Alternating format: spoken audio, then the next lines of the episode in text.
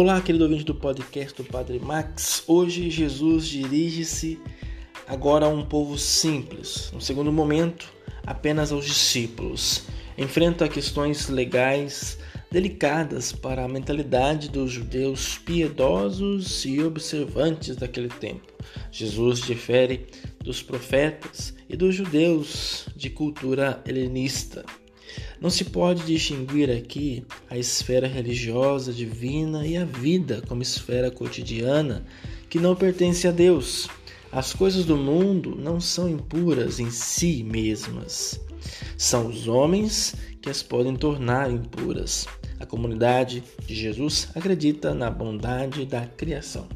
Podemos distinguir no texto três momentos: o ensinamento de Jesus à multidão, a sentença de Jesus, o ensinamento aos discípulos, a verdadeira impureza, o coração, o catálogo dos vícios.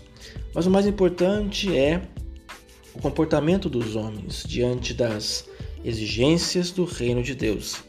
A pureza ou a impureza das coisas dependem do coração do homem.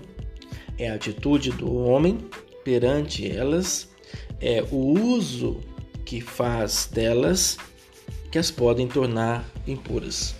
Não há nada sagrado ou profano, puro ou impuro em si mesmo. A criação é secular, pode ser profana e pode ser sagrada.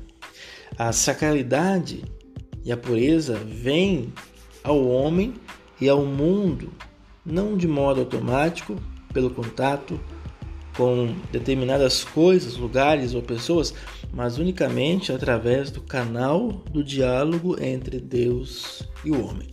Louvado seja nosso Senhor Jesus Cristo, para sempre seja louvado.